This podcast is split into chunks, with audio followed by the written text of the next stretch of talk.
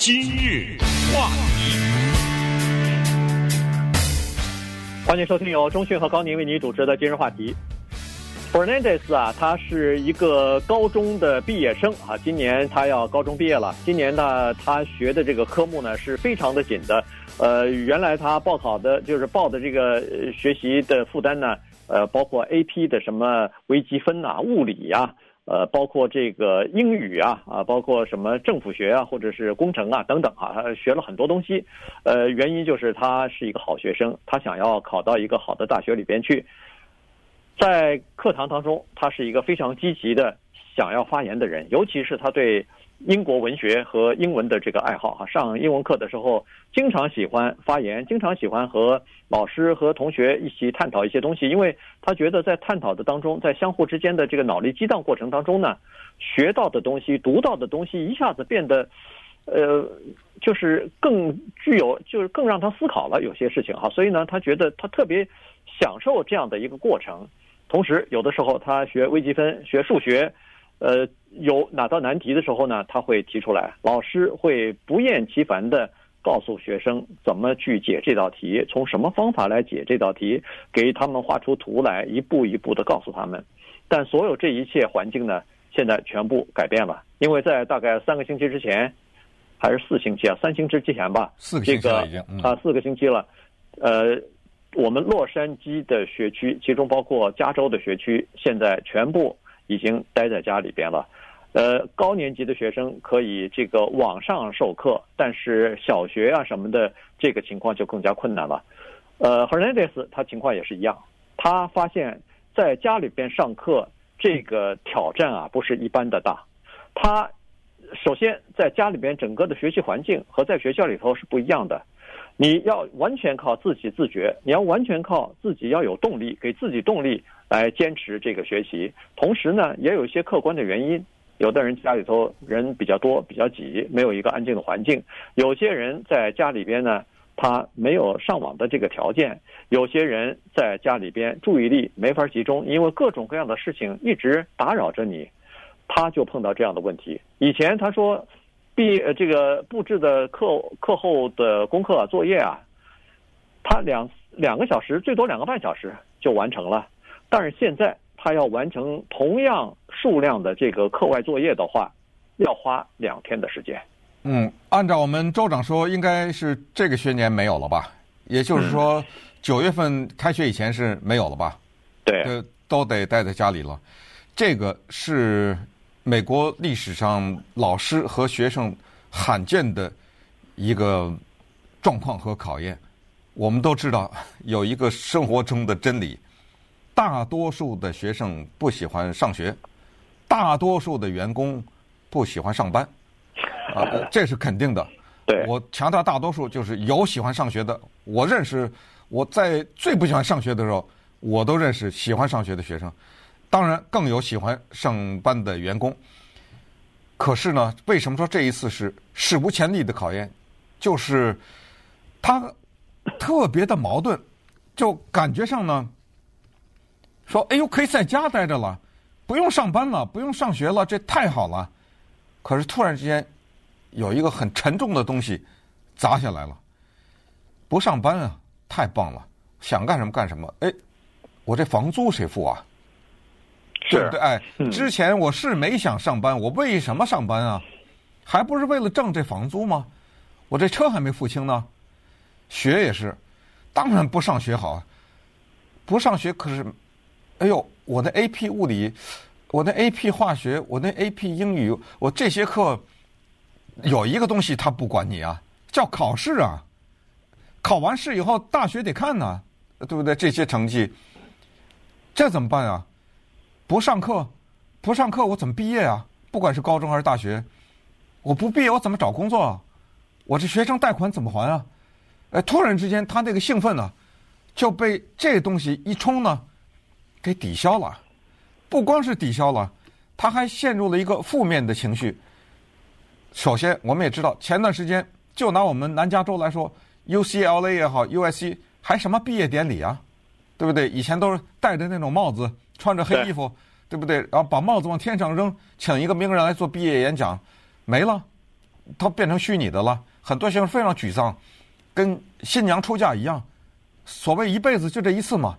对，这个仪式没有婚礼了是吧？呃，然后有些东西听起来好像不那么重要，对于一个学生来说，这也是他生活当中很大的一部分呢。毕业舞会，嗯，没了吧？对不对？一些学校 组织的学生的 那个毕业郊游也都没有了。对于老师来说，站在课堂上，面对着那些学生的眼光、脸上的表情，讲课是一回事儿，在家里。对着个电脑屏幕，电脑屏幕上出现一些小方块，小小的是一些学生的头，那感觉是完全不一样的。呃，这这完全不一样。对于老师来说，这里也增加了很多困难度。最后再说，呃，我们有些东西不去质疑啊，在家嘛，没关系，上网拿电脑。你知道有多少学生根本没电脑吗？对不对？上什么网啊？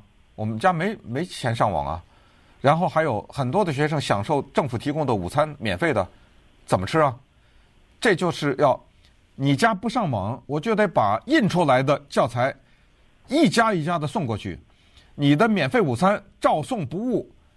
这就是我们现在可能一些人看不见的，一在洛杉矶也好，在加州也好，在全美国的一些地方也好，那些忙碌的教职员工做的事情。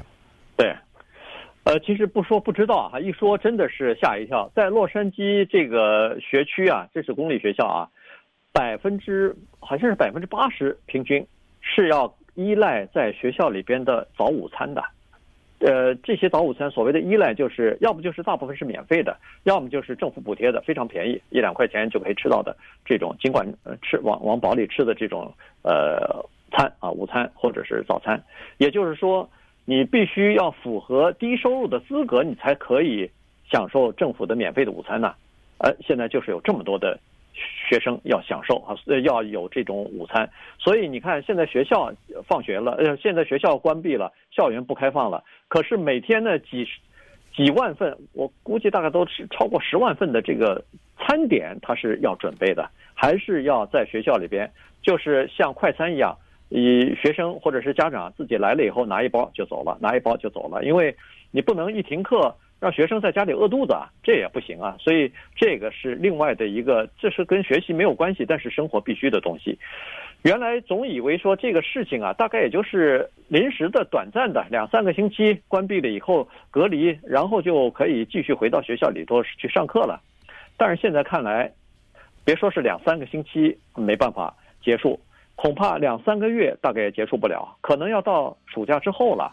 所以这个就变成了一个新的现实和一个新的常态了。这个对许多的家庭、对许多的孩子、对许多的家长和老师来说，都是一个挑战。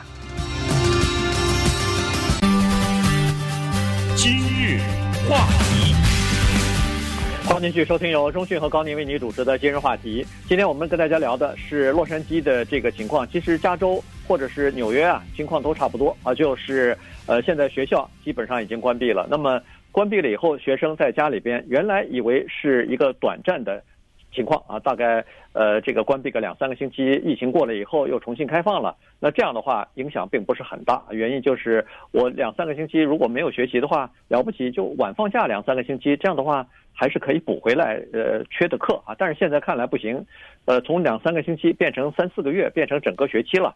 这就有问题了，所以很多的准备工作要做。在过去的这三个月里边啊，基本上没有上课，原因就是说，第一，老师也没准备好；第二，学生也没准备好。尤其洛杉矶的情况，家里头很多孩子既没有电脑，也没有国际网络，那你远程教课教学怎么办呢？这是很麻烦的啊。所以，洛杉矶学区呢下狠心了，拨了一亿元买了二十万台电脑，手提电脑，要借给学生用。呃，家里头借给学生也没办法，他家里头没有这个网络，国际网络怎么办呢？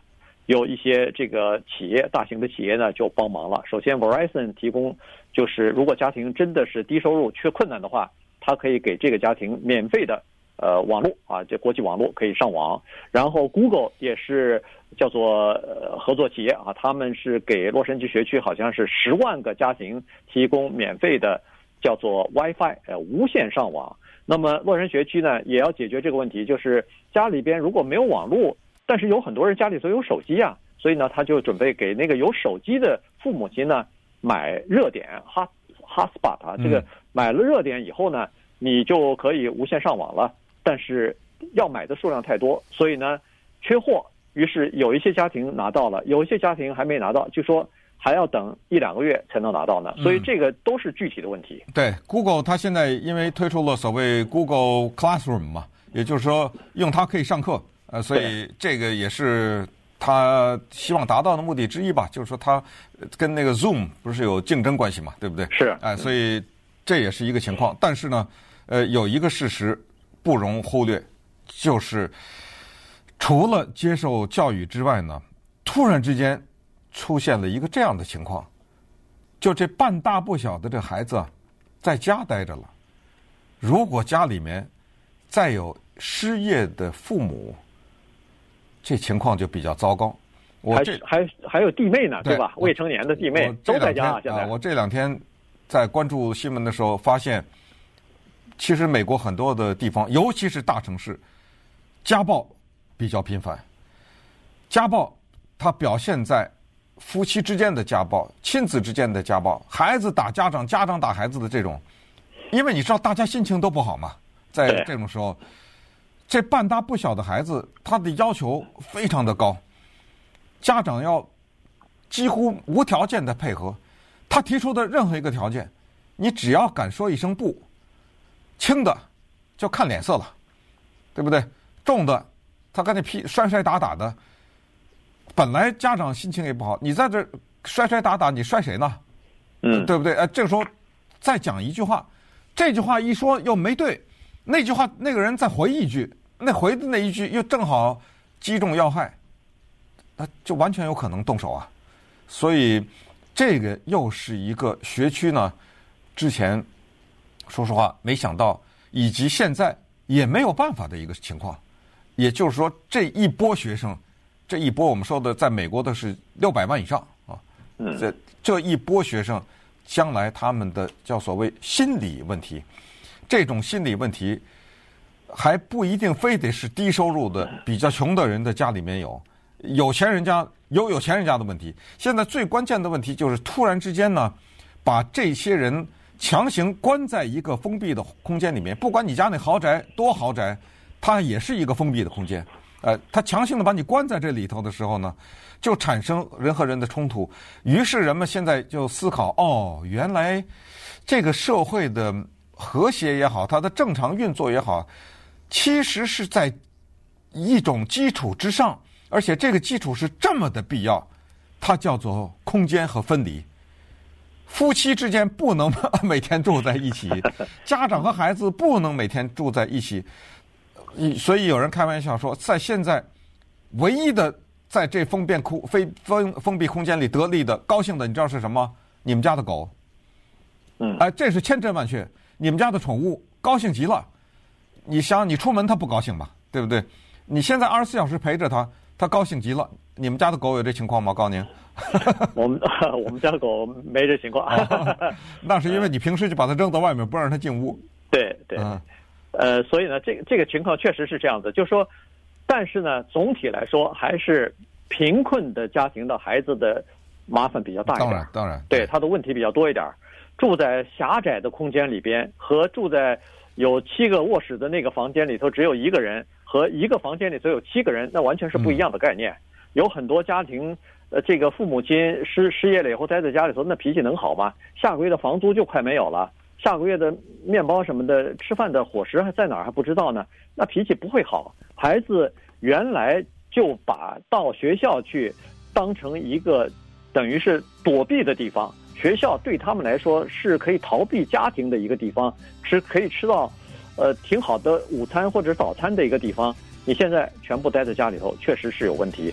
所以这个像刚才所说的那个孩子，呃，这个注意力没法集中。现在采访了好多的孩子，都是这个样子。而且呢，现在你看学区投入了大量的财力、物力和人力，去把这个电脑送到每个人家里头，借到每个人家里头，然后给他们装无线的上网或者是国际网络。结果才发现，每天在网络上老师要点名的，你要到网络上签到的。结果每天一万五千个学生不上，没没签到，也就等于在家里，要不就打游戏，要不就睡觉了，就玩了，就放弃了。所以这个情况呢，真的是非常麻烦。而且年纪越小的孩子，这个自制的能力就越差，逃课的情况就越严重。